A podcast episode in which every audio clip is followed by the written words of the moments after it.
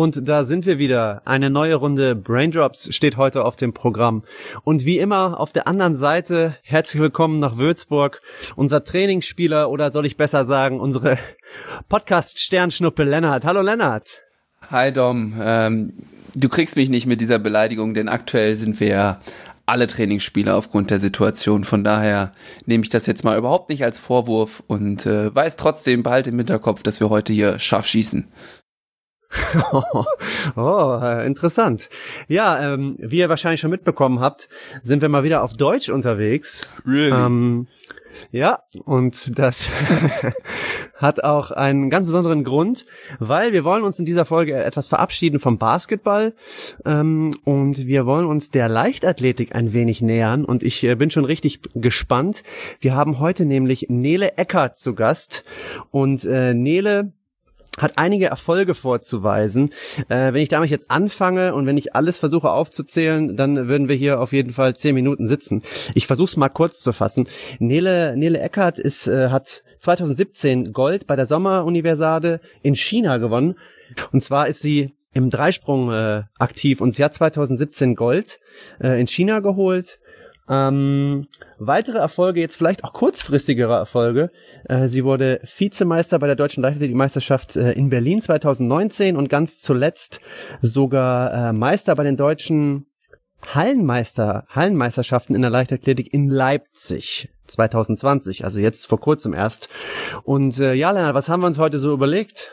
Ja, also wie du eingangs schon gesagt hast, wir hatten ja bis jetzt sehr viele Gäste aus dem, ja, aus dem Basketballsport und jetzt mal ähm, hier wen aus der Leichtathletik. Und ich finde das total interessant, weil das ja ich will es jetzt nicht, ja, ist ja, im Endeffekt ist es ein Einzelsport, da ist man auf sich ge, äh, allein gestellt, da hast du keine Ausreden.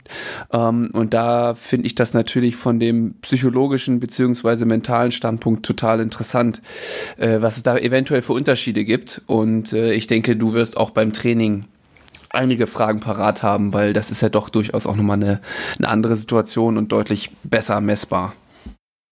Ja, wir müssen vielleicht dazu sagen, dass wir beide natürlich, wir, bei, wir beide Papp, beiden Pappnasen, wir haben natürlich gar keine wirkliche Ahnung vom Dreisprung, aber ich glaube, da wird uns äh, da wird uns äh, Nele auf jeden Fall helfen können. Aber ja, wie du schon gesagt hast, ähm, mich interessiert natürlich auch, wie Nele generell im, äh, natürlich im, im Kraftraum trainiert. Aber das soll natürlich nicht alles sein. Äh, ich bin auch generell. Du wirst natürlich auch wieder über Schlaf reden. Ich sehe es schon kommen. Wahrscheinlich. Äh, ich bin aber auch vor allem an der Disziplin interessiert. Ähm, ja, wie man dafür denn trainiert, nicht nur im Kraftraum, auch auf dem, auf, draußen auf dem Feld, was sie da, wie sie da vorgeht. Und äh, ja, ich glaube, wir werden eine Menge interessanter Themen äh, mit ihr finden. Ich glaube auch äh, in der Hoffnung auf eine Menge Braindrops. Ich würde sagen, wir sehen uns gleich wieder, wenn Nele da ist. Bis dann. So, und da sind wir. Dom und Nele sitzen in Göttingen. Wir sind alle bereit und haben Lust auf ein paar äh, Braindrops. Ähm, ja, hi Nele, freut uns, dass du da bist. Hallo, schön, dass ich da sein darf. Wir haben dich gerade eben schon so ein bisschen äh, vorgestellt in der Pre-Show, von daher dachte ich, ähm, zum Einstieg fange ich mal direkt an mit so einem Icebreaker und nutze die aktuelle Situation, weil wir sind ja, Dom hat mich in der Pre-Show vorgestellt als Trainingsspieler und nee, nee, äh, ich habe auch äh, ich habe auch Podcast äh, Sternschnuppe gesagt. Na gut, bei mir bleibt natürlich nur das äh, Negative hängen. Ähm, aber an sich sind wir das ja gerade alle so ein bisschen, äh, insbesondere die Sportler durch diese Corona-Situation. Ich denke, dir geht das ähnlich. Du wartest auch schon, vielleicht auch schon ein bisschen versessen darauf, dass es endlich wieder weitergehen kann und da eine Freigabe kommt, dass es mit den Wettkämpfen wieder losgehen kann. Und ähm, wir hatten das letzte Mal Khaled hier in der Show und er hat schon so ein bisschen erzählt, was so seine ja, Spieltagsroutine ist. Und daher jetzt mal die Frage an dich, Nele. Ähm, stell dir mal vor, morgen geht's los und es ist ein Wettkampf. Wie würdest du dich da jetzt drauf vorbereiten? Ähm, was wären so Routinen, die du vielleicht normalerweise immer hast, bevor so ein Wettkampf? Ich weiß nicht, ob du schon, ob das schon einen Tag vorher anfängt oder ob du erst dir eine Stunde vorher Gedanken machst oder äh, wie gehst du sowas an? Ähm, ja, also wenn jetzt morgen Wettkampf wäre, dann wäre das auch für mich sehr spontan. ähm, würde sich auf jeden Fall etwas beißen mit der Technikeinheit, die ich heute gemacht habe. Ähm, aber nee, die Vorbereitung beginnt prinzipiell schon ähm, ja ein paar Tage früher, muss man sagen, weil das Training einfach angepasst wird. Und ähm, heute würde ich nicht mehr viel machen, die Beine hochlegen und ähm, ja, es beeinflusst zum Beispiel auch das Essen, je nachdem, wann der Wettkampf morgen wäre, würde ich auch heute schon mein Essen anpassen. Ja. Also hast du da durchaus ähm, dir schon äh, ein paar Routinen zurechtgelegt, ähm, die du, ähm, also fängst du da eine Woche vorher schon mit an oder äh, ab wann, wann äh, wird da das Training schon angepasst?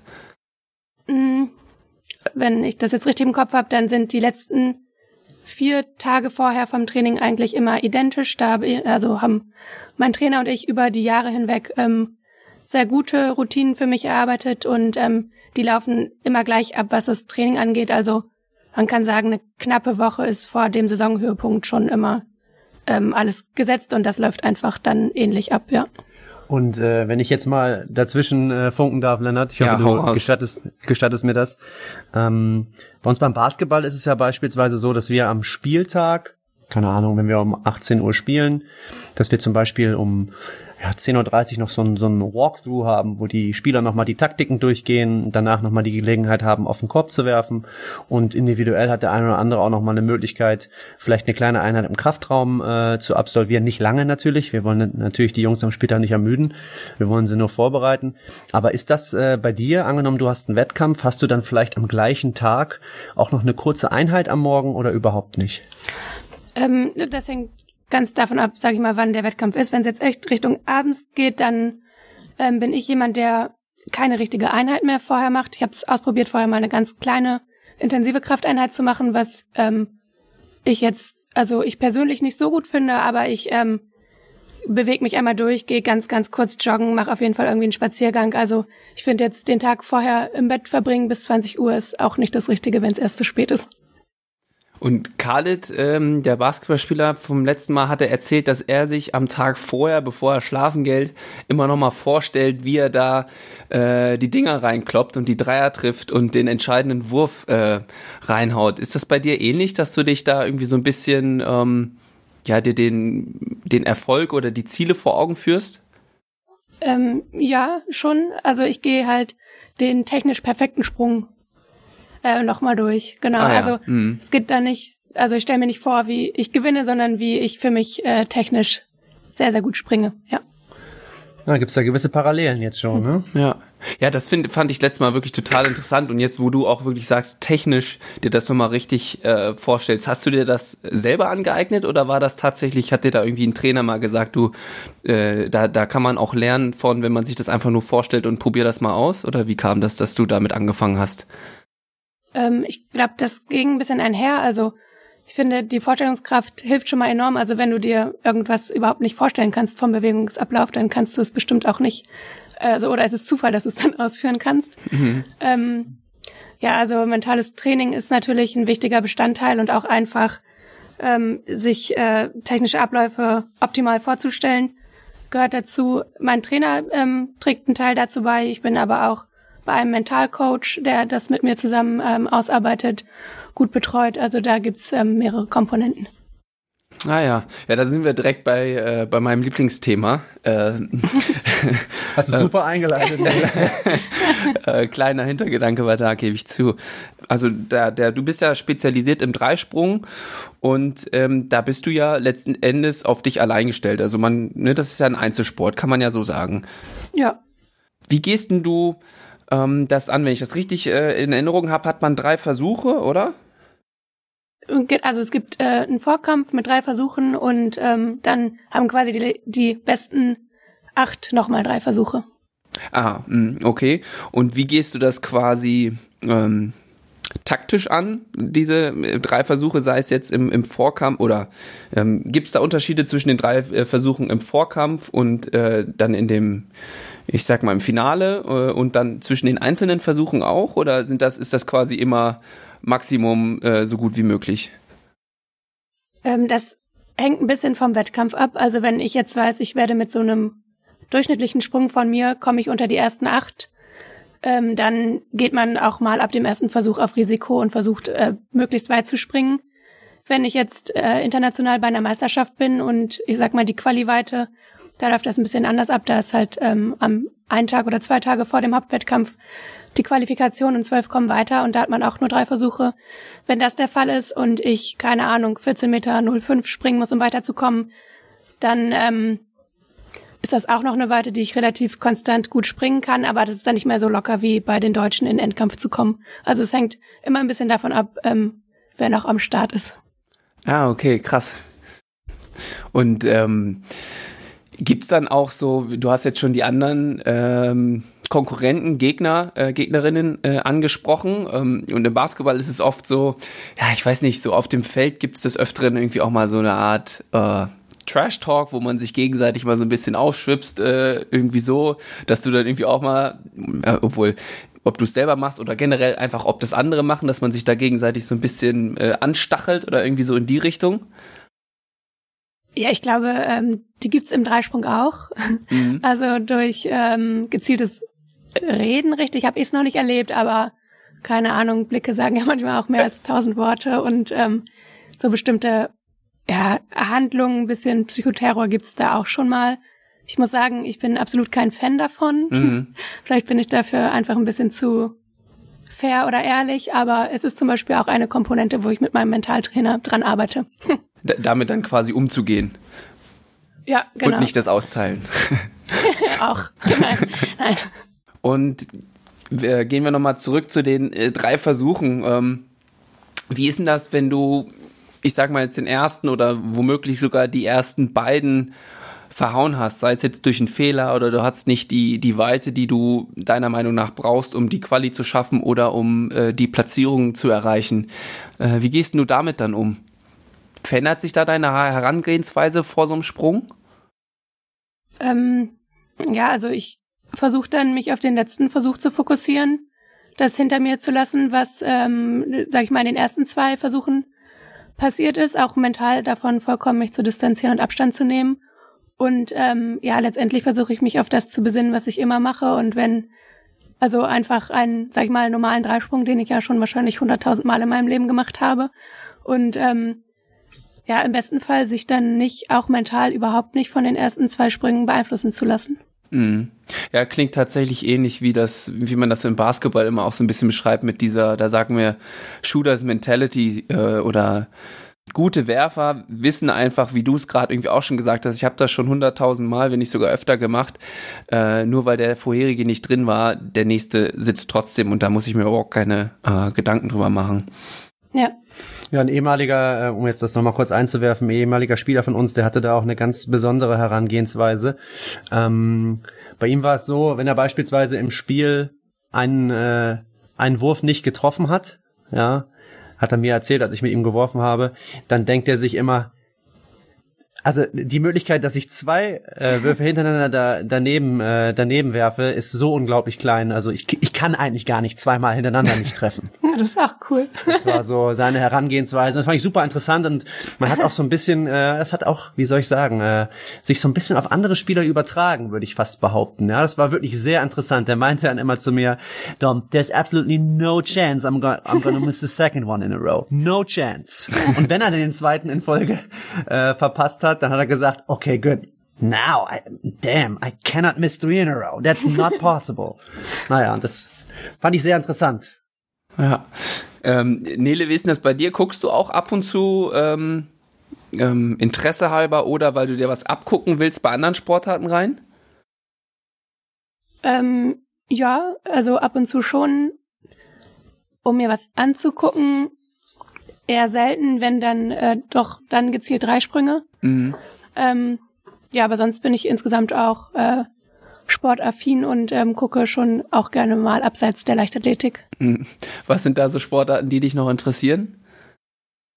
Ich muss sagen, mich hat ähm, 2016, also mit Rio, äh, total Beachvolleyball fasziniert. Mhm. Finde ich ein cooler Sport. Mhm.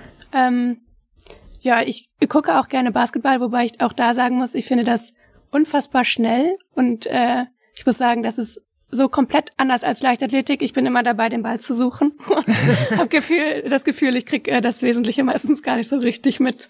Ja, aber ist trotzdem ein total ähm, schöner Sport.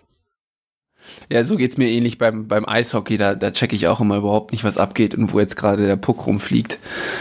Du hast es vorhin auch schon angesprochen. Ähm, ähm, was ich jetzt noch oder wo ich noch eine, ja, wir haben jetzt schon einige Gemeinsamkeiten gefunden, vor allen Dingen was mentale Herangehensweise äh, angeht im, im Vergleich zum Basketball. Was ich noch oder was wir auch, worüber wir schon oft mit den anderen Gästen hier gesprochen haben, ist die Beziehung zum Trainer. Und da würde ich sagen, liegen doch nochmal deutliche Unterschiede zwischen dem Basketball und der Leichtathletik. Ähm, einfach nochmal, weil das halt äh, im Basketball ist ja der Trainer zuständig für, ja, sagen wir, 12 bis 15 oder mehr Spieler. Ähm, und die Beziehung, die du mit deinem Trainer hast, die ist ja wahrscheinlich deutlich enger. Also der hat bestimmt auch noch ein paar andere Athleten, aber ich würde sagen, allzu viele betreut er nicht mehr und insbesondere wenn ihr trainiert. Äh, ich weiß nicht, wie groß sind da die Trainingsgruppen?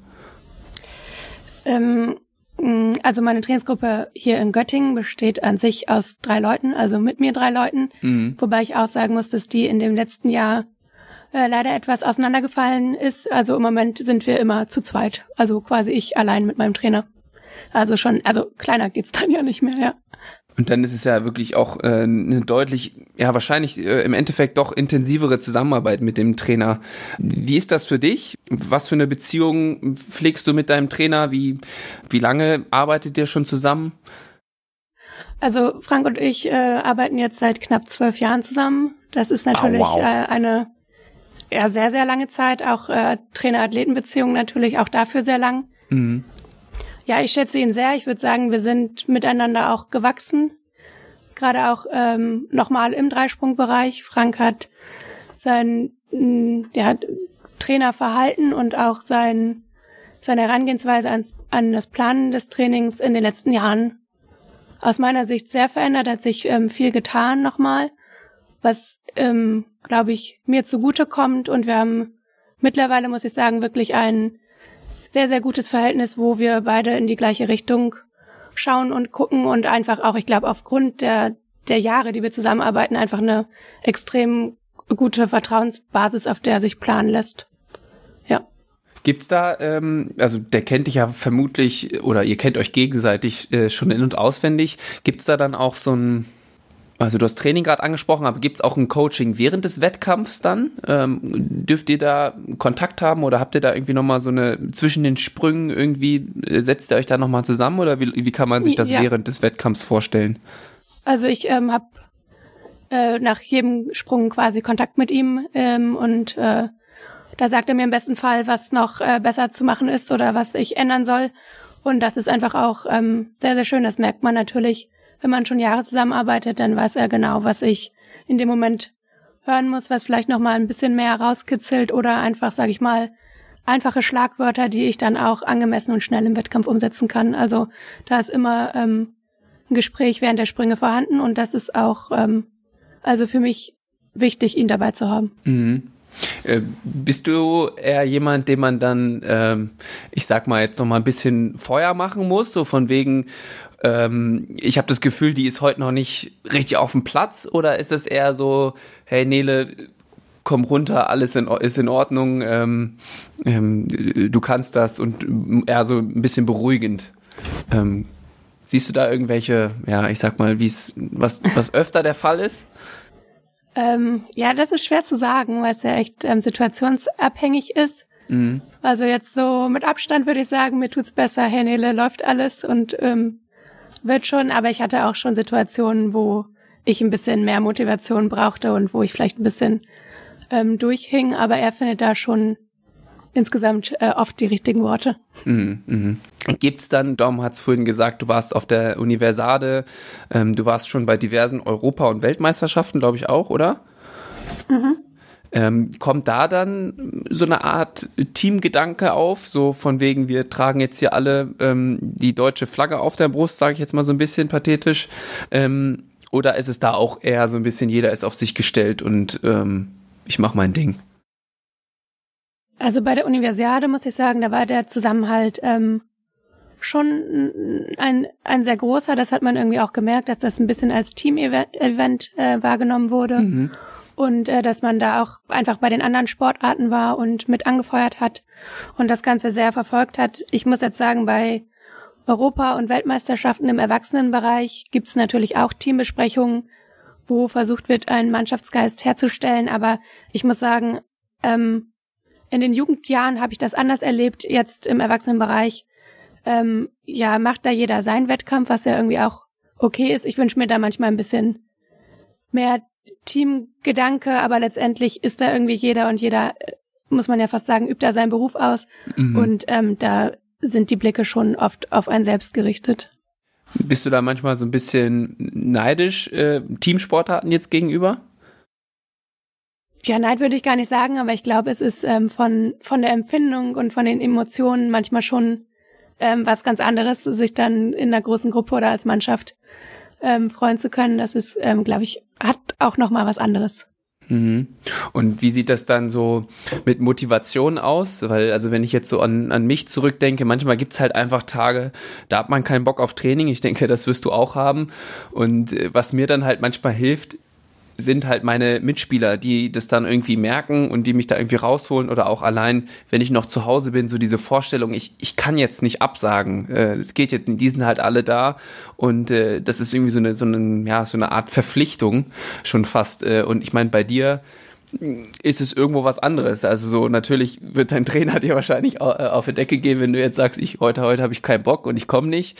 Ähm, aber siehst du da irgendwie ähm, Unterschied oder hast du da mal wie ähm, wie motivierst du dich da äh, ähm, so, wenn man jetzt vielleicht diesen Druck von außen oder von Mitspielern irgendwo vielleicht nicht hat? Ähm, ja, also ich muss sagen, natürlich ist es dann schön in der Gruppe zu trainieren, einfach weil die anderen da sind und dann würde ich persönlich niemals auf die Idee kommen, einfach zu sagen, kein Bock, ich komme heute nicht. Mhm.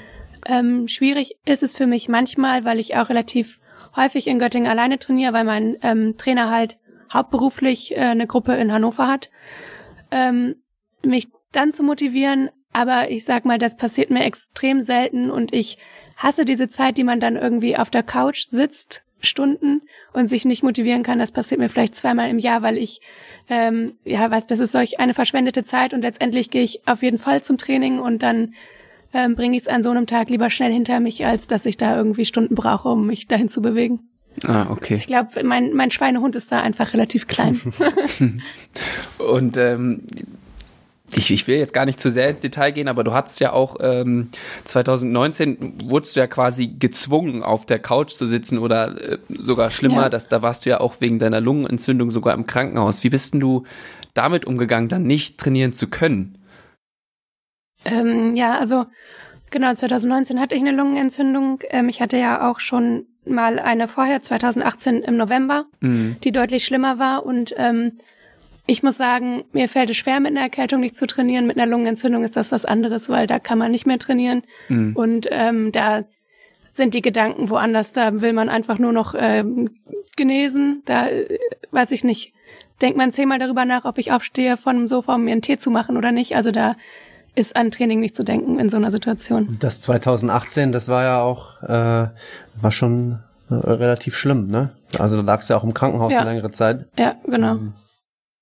Mhm. Und die, die, die These war ja zumindest, habe ich das jetzt im, in diversen Interviews oder in einem Interview, glaube ich, mal rausgehört, ist da so ein bisschen, dass ähm, durch deine Asthmaerkrankung du da so ein bisschen äh, die und die, die Dokum äh, nicht Dokumente, die Medikamente, die du infolgedessen nehmen musst, dass die so ein bisschen dein äh, Immunsystem schwächen. Und ähm, wir haben uns hier in, in anderen Folgen schon viel so ein bisschen über das Thema, ja, in Amerika wird es Biohacking genannt, äh, wo es dann um so ein paar Lifestyle-Faktoren auch geht, sowas wie Schlaf oder Ernährung und ich, ich da gibt es noch ganz viel mehr. Sind das auch ähm, Sachen, die du, äh, die du viel nutzt? Um da quasi ähm, entgegenzuwirken vielleicht? Ja, also ich versuche natürlich alles äh, zu machen, was möglich ist, um ein gesundes Leben zu führen, was Leistungssport ermöglicht. Mhm. Ähm, die Medikamente sind da natürlich ein Faktor, gerade Cortison, was ja ein bisschen das Immunsystem einfach ähm, drückt, was nicht gerade dazu beiträgt. Aber ähm, ja, eure Folge über Schlaf fand ich auch sehr interessant. Oh, hast ähm, du sogar gehört? Ja, oh. habe ich gehört und ähm, ist natürlich als Beispiel ein Grundstein, ähm, um ähm, ja keine Ahnung dem Immunsystem was Gutes zu tun. Und was sind generell so äh, Regenerationsmaßnahmen vielleicht, die du auch ähm, während einer Saison zwischen Wettkämpfen oder nach einem Wettkampf vor allen Dingen oder nach einem Training anwendest? Ja, also ähm, Ich würde sagen, das ist so, das ist relativ normal. Also ich habe meistens einen freien Tag in der Woche, den ich zum äh, Regenerieren nutze, an dem ich wirklich sehr, sehr wenig mache. Dann ähm, schone ich meinen Körper zwischen den Trainingseinheiten gut. Ich äh, schlafe immer ausreichend, ich esse gesund und ähm, ich bin ein großer Fan von Saunieren und äh, dem Körper da etwas Gutes tun, wo ich natürlich immer ein bisschen aufpasse in der Wettkampfsaison, um nicht zu viel Spannung, sage ich mal, rauszunehmen. Aber prinzipiell gerade im Wintertraining, wo es auch mal zur Sache geht, ähm, finde ich das immer sehr, sehr angenehm und erholsam. So, Dom, verwandelt den Steilpass von mir. Ja, ich gebe mir Mühe. Ähm, du hast ja gerade Sauna angesprochen. Alles, was du davor angesprochen hattest, waren ja ne, geht eher in die Richtung ein bisschen ausruhen, ein bisschen runterfahren. Genau. Was wir, äh, was die Jungs von uns hier immer noch, äh, wir haben halt das Glück, wir haben hier so eine Eistonne. Mhm nicht, was rede ich denn da? Ist gar keine Eistonne, ist ein Eisbad, mhm. ja, das sich immer äh, automatisch äh, runterkühlt und quasi jederzeit für die Jungs zur Verfügung steht.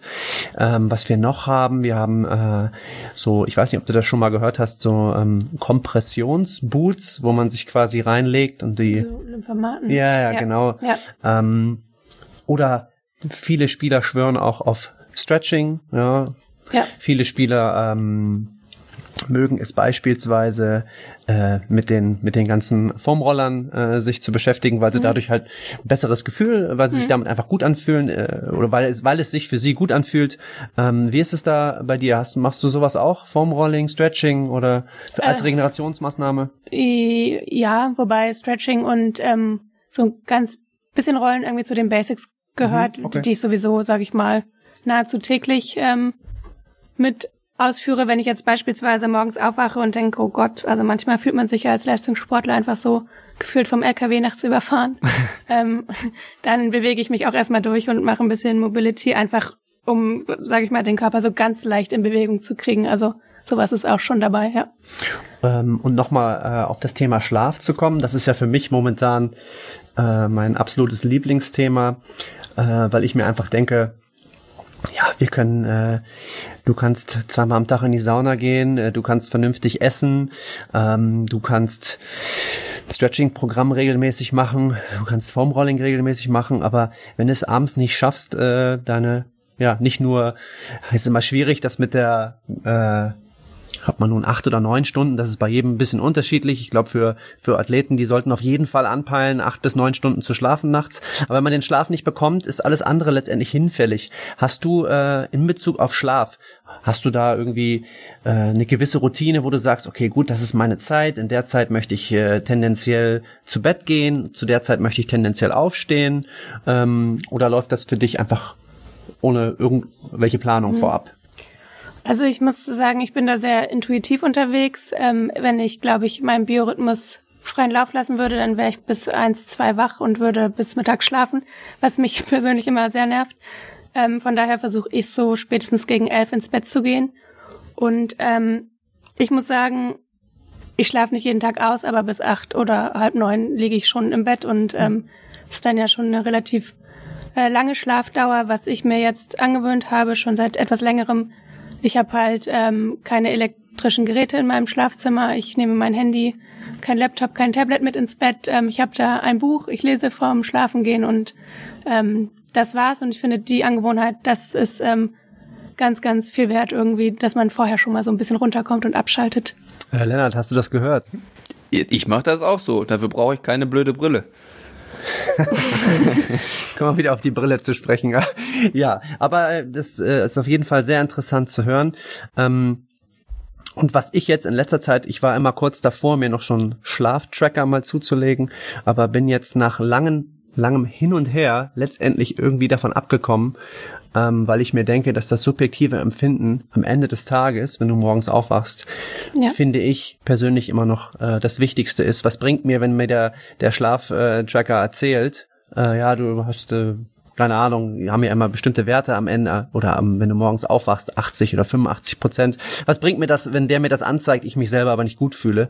Ähm, und außerdem muss man natürlich auch immer, muss man immer äh, überlegen, ob dieser Tracker wirklich das misst, was er denn angibt zu messen.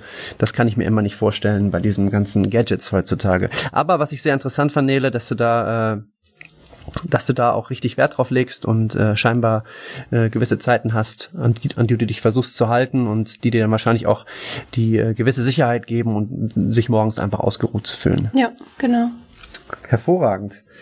Ähm, Nele, ich äh, würde jetzt gerne gener generell einfach mal auf, äh, auf den Dreisprung zu sprechen kommen. Ähm, wir hatten ja vorhin schon so ein bisschen äh, naja, gesagt, dass Lennart und ich nicht wirklich viel Ahnung davon haben. Wir haben uns natürlich versucht vor, vorzubereiten, ja, ganz klar. Also wir sind ja nicht ganz unvorbereitet. Aber in meinen äh, Vorbereitungen bin ich darauf gestoßen, dass sich dieser Dreisprung und du kannst mich gerne korrigieren, wenn ich falsch liege, ja auf, äh, wie soll ich sagen, vier Unter Unterkategorien, dass man den quasi in vier Kategorien einteilen kann, dass du erst einen Anlauf hast, dass du dann den Hop, den Step und den Jump hast. Ist das, äh, ist das erstmal richtig, ganz äh, vorneweg? ja, das ist äh, grundlegend natürlich ganz richtig. Ich selbst habe es natürlich, also habe es noch nie so betrachtet, aber mhm. es äh, ist richtig, ja. Und wenn ich dich jetzt fragen würde, könntest du das kurz einmal erklären? So Anlauf, Hop, Step ja. und Jump? Ähm, ja, also man hat einen Anlauf, also das Brett ist ja erstmal bestimmte Meteranzahl von der Grube entfernt, mhm. bei Frauen ähm, elf Meter. Mhm. Und dann hat äh, jede Springerin einen individuellen Anlauf. Meiner ist äh, jetzt oh, ja 42 Meter lang ungefähr, vielleicht ein bisschen kürzer. Und das darf man sich wählen oder muss es in einer bestimmten? Das ist äh, vollkommen frei. Ah, also okay. die ähm, Anlaufbahn, also von der Länge ist halt irgendwann beschränkt, aber ich mhm. würde jetzt vielleicht sagen ab 50 Meter vielleicht. Ja. Ja. Ähm, dann hat man einen Anlauf, sollte natürlich seine optimale Geschwindigkeit am Brett haben, also so schnell wie möglich am Brett sein, aber natürlich daraus auch noch gut springen können. Mhm. Ist, da, ist das dann die maximale Geschwindigkeit für dich oder äh, wenn du es in Prozent sagen müsstest, ja. bei wie viel Prozent bist du dann da so beim Absprung? Ähm, also ich würde sagen, dass ich derzeit wahrscheinlich schon bei meiner, ja vielleicht 95 oder 98 Prozent meiner Möglichkeiten bin. Mhm. Das, ich hatte zum Beispiel jetzt in der Hallensaison ähm, sehr große technische Probleme, weil ich deutlich schneller geworden bin als in den Vorjahren und ähm, ich einfach mit dieser Geschwindigkeit im Sprung noch nicht umgehen konnte. Ah, okay. Ja, genau. Ja. Ähm, und wenn du dann zum Brett kommst, das ist was, was ich überhaupt nicht wusste, wo ich gestern äh, und vorgestern erst mal geschaut habe. Ach hey, das ist mir gar nicht aufgefallen, weil es geht ja, wenn man sich das anschaut, geht das ja monsterschnell. Ja. Dass wenn du jetzt, du läufst quasi an und dein erster Schritt, angenommen, der ist jetzt links, ja. dann muss der zweite auch links sein. Also beim Sprung, ne? Ja, genau. genau.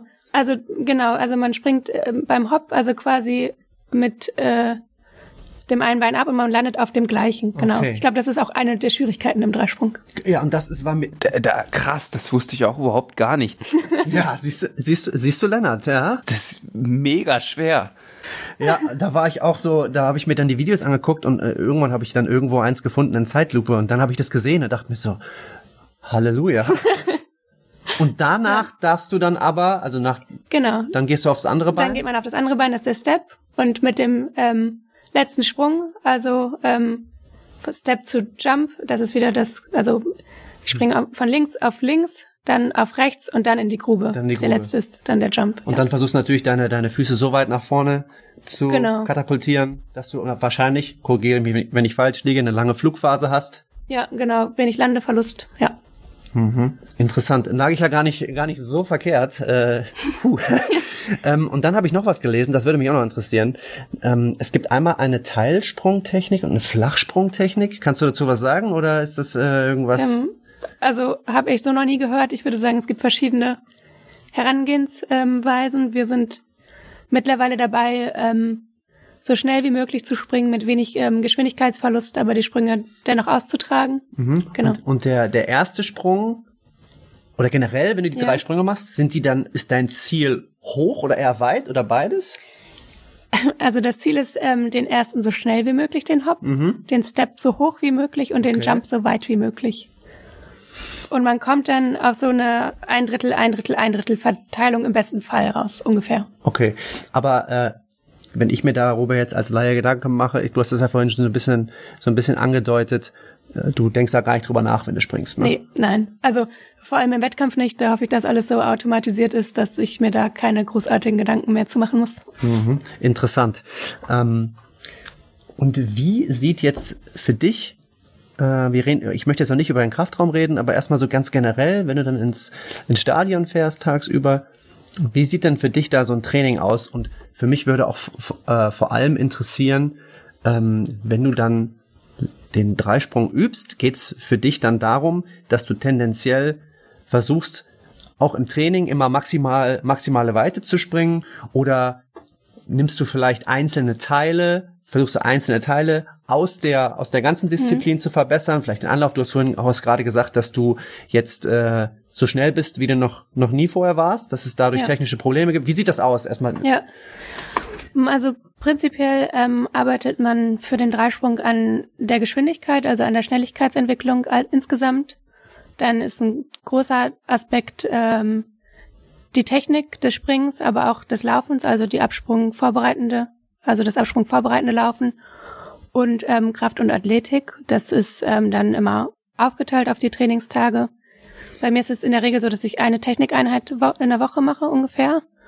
Und ähm, ich muss sagen, da arbeiten wir, je nachdem immer, was gerade ansteht, ähm, an verschiedenen Sachen. Ich springe schon oft drei im, Wett äh, im Training, also schon den ganzen Dreisprung. Mhm. Aber wenn irgendwas nicht läuft, dann picken wir das natürlich gezielt raus und separieren auch mal die Sprünge. Ja.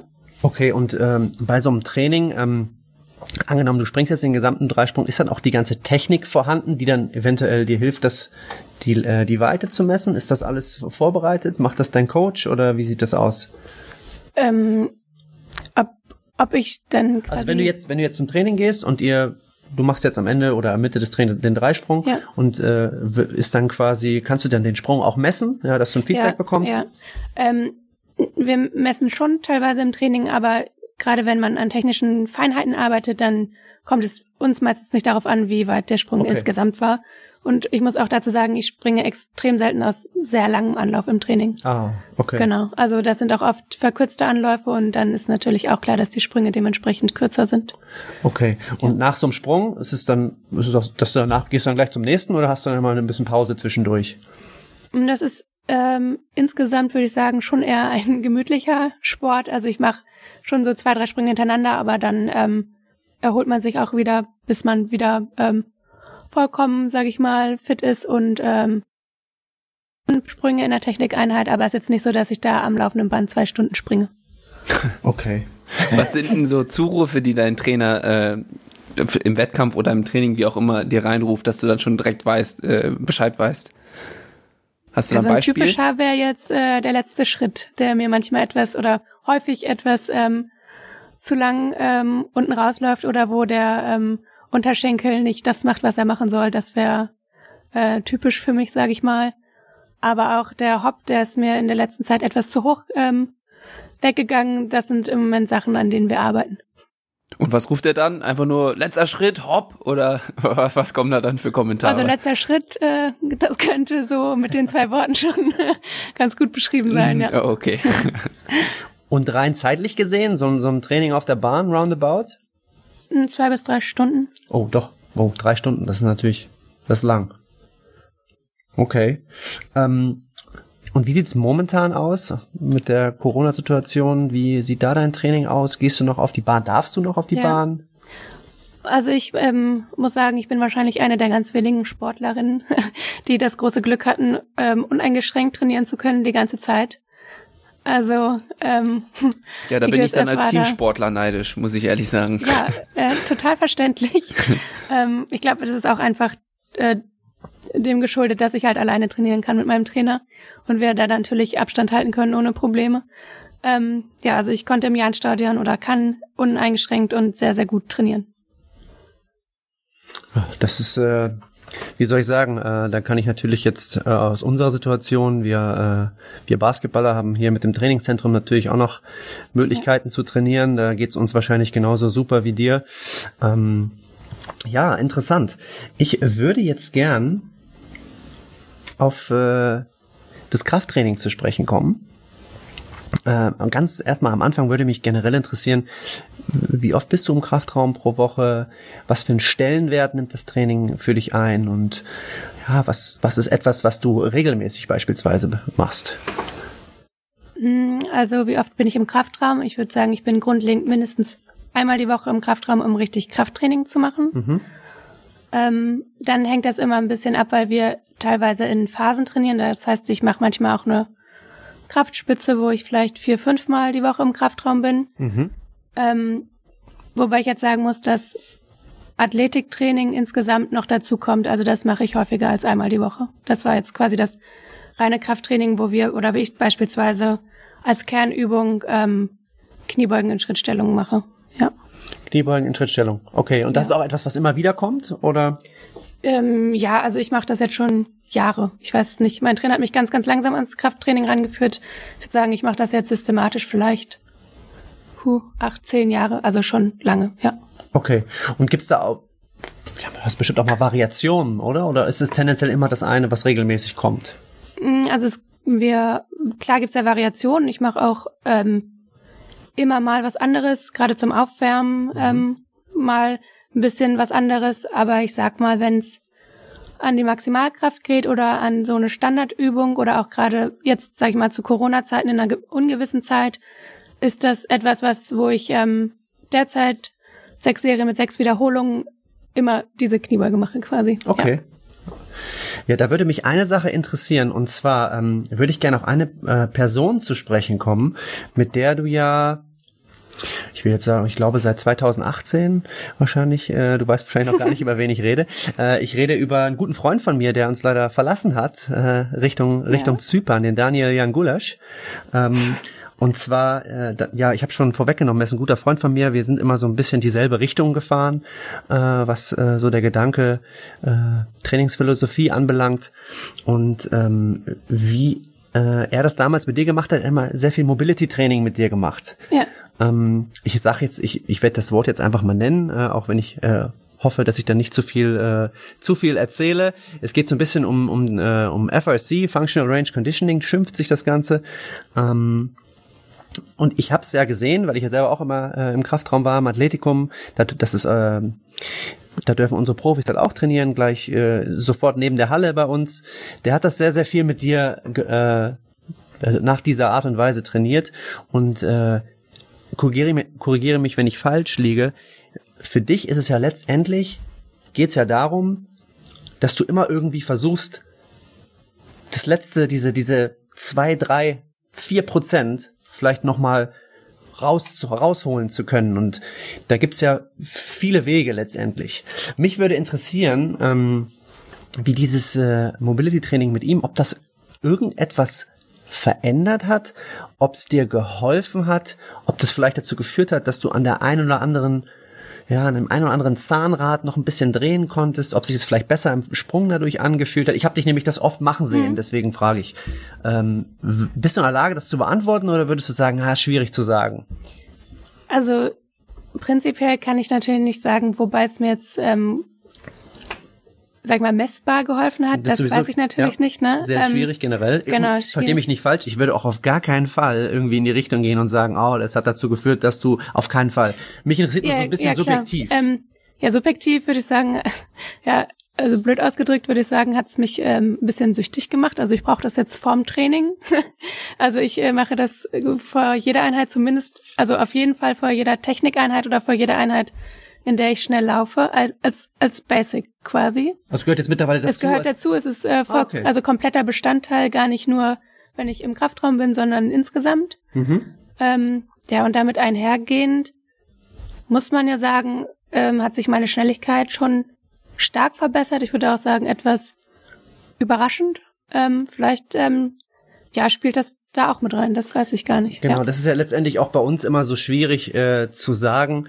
Wir können, äh, wenn wir jetzt zum Beispiel eine Saison haben, wo, wo, wo wir tendenziell wenig Verletzungen haben, ja, dann dann würde ich mir nie anmaßen zu sagen, oh, das liegt, äh, das liegt an mir, das liegt an meinem Aufwärmen, das liegt an der Art und Weise, wie wir Krafttraining machen. Das ist ja immer sehr, sehr schade, dass man, ich wünschte, ich könnte das so sagen, aber es hat ja. natürlich immer, ja, mit der Art und Weise, wie wir alles machen, irgendwie zu tun. Es mhm. hat mit unseren Physiotherapeuten zu tun. Das hat wahrscheinlich mit der Art und Weise, wie unser Headcoach das Training plant, zu ja, tun.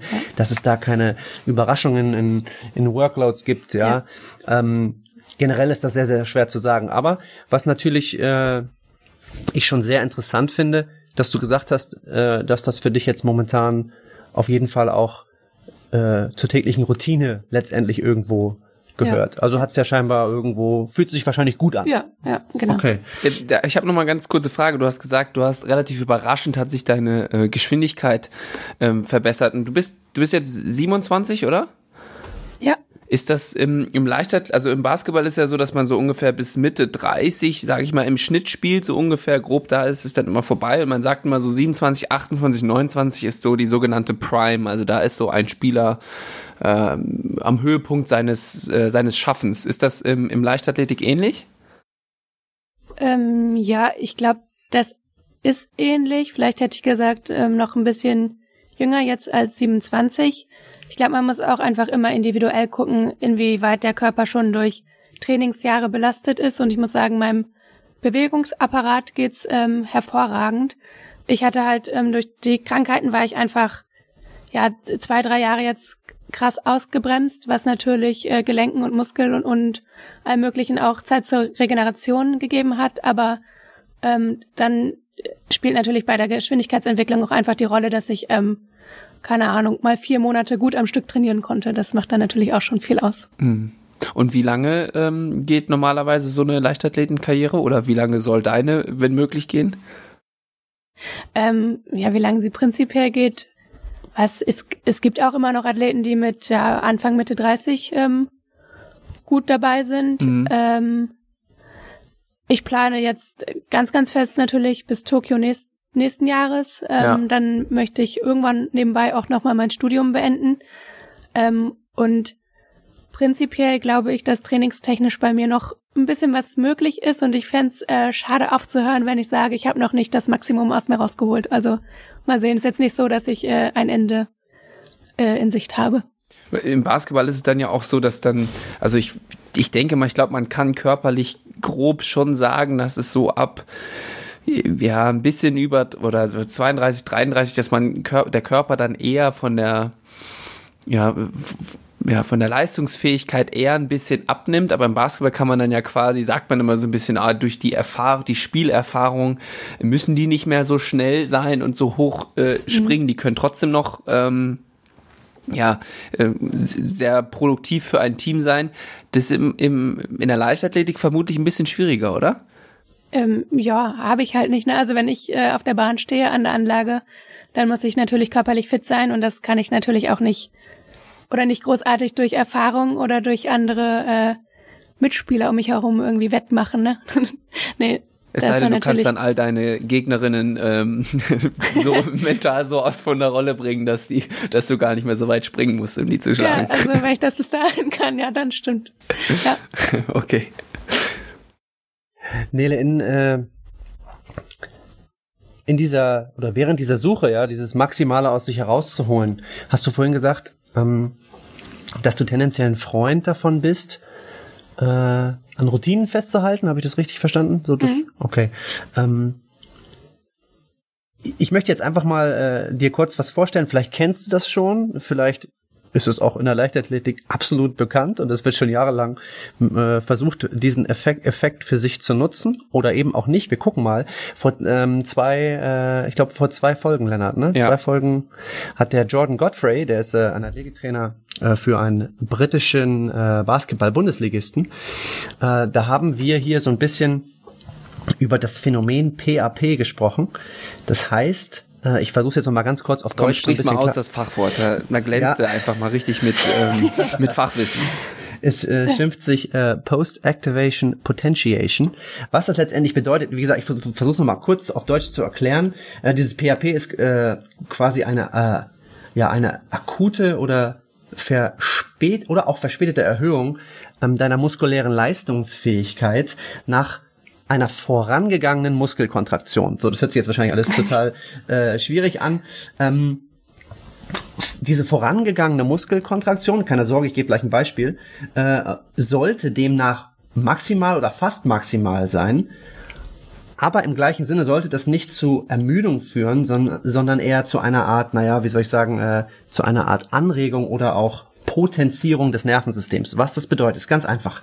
Du kannst zum Beispiel äh, man kann einen sogenannten Pin Squat machen. Pin Squat bedeutet einfach nur, dass die, äh, die Stange relativ weit oben abgelegt ist, Mhm. ja, so dass du unter die Stange gehen kannst, die aber nicht runterfällt, weil sie abgelegt ist und du quasi dann äh, beispielsweise eine Kniebeuge mit ein Viertel der Range of Motion von einer gesamten Kniebeuge quasi ganz, ganz viel Gewicht maximal zweimal nach oben bewegst. Ja, das Gewicht sollte hier so auf jeden Fall 85 Prozent überhalb deiner One Rep Max sein. Ja, also was überhalb quasi dessen, was du einmal vielleicht maximal bewegen kannst. Ja, und aufgrund dieser ganz kurzen intensiven Belastung äh, wurde nachgewiesen, dass es ein, äh, dass es quasi diesen Potenzierungseffekt gibt, der dann beispielsweise sich positiv auf einen Sprung aus ähm, äh, aus, aus, aus, mir fehlt gerade, ausübt, genau, danke Lennart. So, das bedeutet letztendlich, ich mache zwei kurze äh, Muskelkontraktionen mit viel Gewicht, ohne dabei ermüdet zu sein, ohne, ohne da- dadurch ermüdet zu werden, mit der Hoffnung, dass mich dann nach, nach beispielsweise vier bis zwölf Minuten mein Sprung sich verbessert. Weil ein Squat geht ja auch von oben nach unten, ja, und Sprung geht ja auch von oben nach unten. So, diesen Effekt, der, äh, was bisher herausgefunden wurde, entweder nach vier bis zwölf Minuten, aber es gibt auch einen äh, Effekt, der verspätete eintritt. Scheinbar nach fünf bis sechs Stunden und dann sogar bis 48 Stunden eventuell andauern kann. So meine Idee ist jetzt einfach, weil ich ja, weil wir vorhin darüber gesprochen haben, ja, es geht ja letztendlich bei dir, du willst ja das Maximale, ja, Ja, du willst ja, ja. den, du willst ja die maximale Weite. Ähm, und jetzt vielleicht erstmal die Frage, ob, ob du das schon mal gehört hast, ob das vielleicht schon mal ein Trainer angesprochen hat oder vielleicht ob du, ob du, ob du Leute kennst, die das, äh, die das auch versuchen. Ja. Ähm, also das als Begriff gehört noch nicht. Was ähm, ich schon mal vor ein paar Jahren ausprobiert habe, war, wo wir auch schon ein bisschen drüber gesprochen haben, eine ganz, ganz kleine intensive Krafteinheit zu machen am Tag vor dem Wettkampf, Ach ja, wenn, okay. wenn der Wettkampf spät abends stattfindet. Ja. Und ähm, derzeit mache ich immer am vorletzten oder vorvorletzten, was aber dann ja mit den 48 Stunden nicht mehr hinkäme, Mhm. eine ganz kleine, knackige Krafttrainingseinheit. Okay. Geht ja vielleicht in die Richtung, Geht vielleicht sogar weiß in die ich Richtung. nicht. Ja. Könnte in die Könnte Richtung sein, gehen, ja. genau. Und meine Frage letztendlich jetzt, äh, ob du dir auch vorstellen könntest oder ob du quasi auch in dem Fall offen für neue Sachen bist. Ob du sowas, wenn, ob du dir vorstellen könntest, sowas mal auszuprobieren. Vielleicht sogar, muss man ja jetzt nicht gleich, natürlich nicht am Wettkampfstag ausprobieren, aber vielleicht mal am Trainingstag, wo du sagst, Ja. okay, ich hab, ich bin abends auf der Bahn, äh, ich gehe jetzt mal morgens äh, und versuch das mal und guck Ja, mal, wie es sich ja. anfühlt. Ist das generell etwas, was du dir vorstellen könntest oder sagst du da eher, hm, nee, ich möchte lieber in dem, äh, was ich kenne, ich möchte da lieber Ja. daran lieber festhalten? Ähm, also ich glaube, wenn man Potenzial zum Verbessern sucht, dann muss man auch bereit sein, solche Dinge auszuprobieren. Ähm, und ich meine, im Training das Schlimmste, was passiert, ist, dass dann eine Einheit danach wahrscheinlich nicht wie gewünscht äh, läuft, wobei ich das noch nicht mal ähm, so sagen würde. Und von daher glaube ich, dass gerade auch Unbekanntes ausprobieren ähm, äh, immer dazu gehört, um sich zu verbessern. Interessant. Äh, Warum ich das angesprochen habe, ähm, ich kriege das halt immer mehr mit und wir haben das äh, diese Saison auch so ein bisschen versucht, ja, ähm, dass das vor allem äh, bei uns im Basketball, dass immer mehr Athleten das versuchen, am Tag des Spiels quasi sich, sich einmal ganz kurz so das Nervensystem quasi anzuregen, einfach mit dem Ziel, dass man sich dann, wenn das Spiel beginnt, ja, angenommen wir spielen um 18 Uhr, vielleicht um 11 Uhr so eine Einheit, 12 Uhr so eine Einheit kurz zu machen, dass man sich einfach besser fühlt. Ja, deswegen habe ich das angesprochen und ich dachte mir, dass es vielleicht in der Leichtathletik, äh, dass auch das, äh, ja, das bereits schon betrieben wird oder vielleicht wird es ja auch betrieben, Ja, vielleicht ist es nicht ja. unter dem Namen bekannt, Ja. aber ja, das äh, fand ich sehr interessant. Ja. Ich habe noch mal eine Frage, was die äh, Weiten angeht. Und zwar hast du ja vorhin im Training gesagt, ähm, dass ihr, also dass ihr im Training auch manchmal messt. Ähm, was ist denn dein persönlicher Rekord? Und hat der stattgefunden äh, im Wettkampf oder im Training? Äh, meine Bestleistung bin ich im Wettkampf gesprungen und ich hatte jetzt bis äh, mit, Mitte letzten Jahres auch gesagt, dass ich im Training deutlich weniger weit springe. Ich habe aber im August äh, 2019 eine extrem gute Trainingseinheit gemacht, allerdings auch aus vollem Anlauf und da bin ich ähm, auch 14 Meter gesprungen, also 35 Zentimeter unter meiner Bestleistung. Ah, okay. Also, weil das wäre jetzt für mich noch mal was gewesen, so wenn man jetzt zum Beispiel im Training mal einmal so richtig raushaut und dann so, scheiße, das war jetzt nicht, nicht im Wettkampf, ob du sowas schon mal erlebt hast.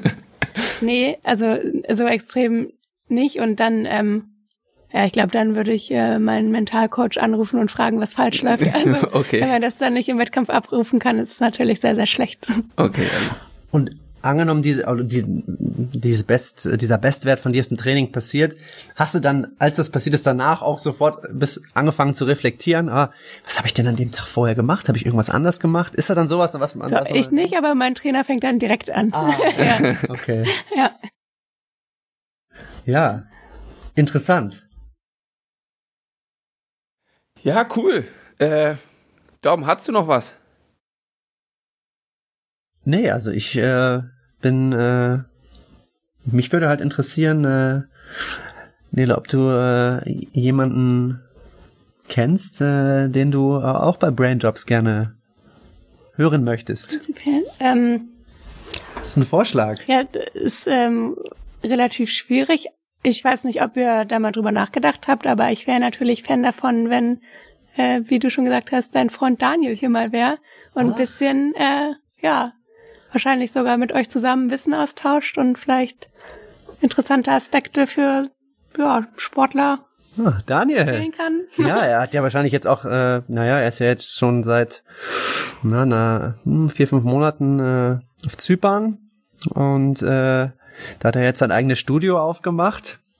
Daniel, äh, wenn du das hörst, Nele hat dich nominiert Ja. und äh, da können wir sehr gerne mal drüber sprechen. Was sagst du dazu, Lennart? Ja, finde ich eine coole Idee, wobei ich habe ich hab schon wieder Angst, dass das so eine ja so eine Geek-Show wird wie mit dem Jordan, wo ich nur so halb mitreden kann. Aber äh, die die Folge von Jordan kam ja bei den Hörern ganz gut an und ich versuche dann mit unqualifizierten Kommentaren da mal noch ein bisschen mitzumischen und euch ein bisschen von dem hohen Ross runterzuholen. Ja, der, aber Lennart, kann, wir können das auch ohne dich machen, ne? Ist klar. Okay. Ähm, ja, Nele, vielen, vielen Dank, dass du hier warst. Äh, ich fand es total interessant, dass du uns mal einen Einblick gegeben hast ähm, in, in deine Welt der Leichtathletik.